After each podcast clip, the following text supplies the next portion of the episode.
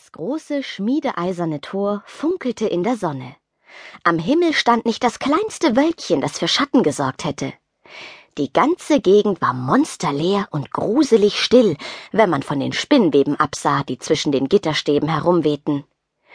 Hinter dem Zaun ragte die Fassade der Monsterhai auf. Doch obwohl auf den ersten Blick alles so fröhlich und normal wirkte wie immer, lag ein gewisser Grusel in der Luft. Ein Hinweis auf ein noch ungeklärtes Geheimnis. Plötzlich regte sich etwas in der gespenstischen Landschaft.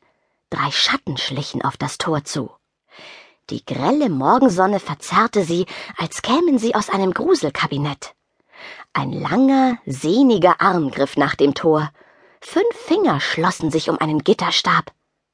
Autsch! schrie Venus McFlytrap und ließ das glühend heiße Tor schnell wieder los.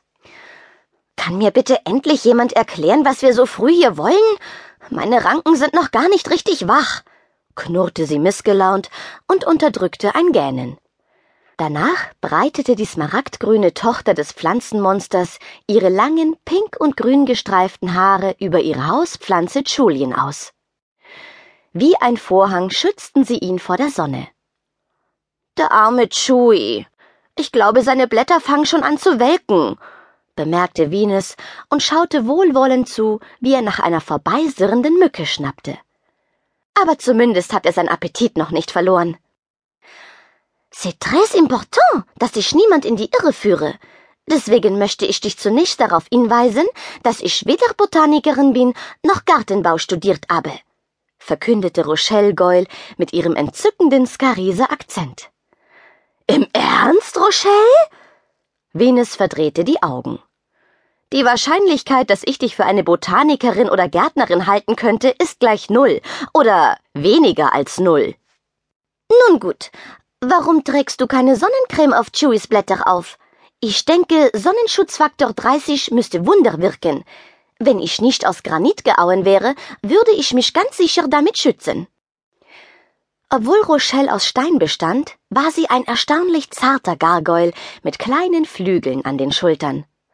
Als modebewusstes Monstermädchen fand sie immer neue und raffinierte Methoden, um sich zu stylen. An diesem Tag hatte sie ihre langen, pinkfarbenen Haare mit dem steingrauen Pony zu einem Knoten gewunden, um den ein gelber Ormesschal gebunden war. Also Leute, wenn ich mich je gefühlt habe wie eine Fledermaus auf dem heißen Blechdach, dann ist es heute. Hier ist es ja zum Verdampfen heiß rief Rebecca Steam, das Monster mit den blau und schwarz gefärbten Haaren, auf ihre gewohnt hektische Weise. Die mit Kupferplatten besetzte Rebecca mit ihren Nieten und Zahnrädern hatte ihr Vater, der verrückte Wissenschaftler Hexike Steam, aus einer Dampfmaschine konstruiert.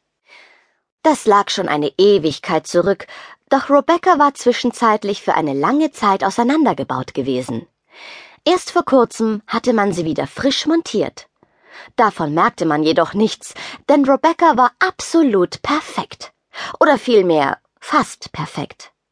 Da auf ihre innere Uhr einfach kein Verlass war, schaffte sie es nie, irgendwo pünktlich zu sein.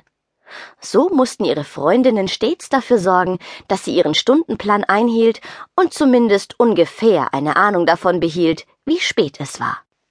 Rochelle, ich will wirklich nicht nerven, aber wieso hast du uns so früh hierher geschleppt? Was ist dein Plan?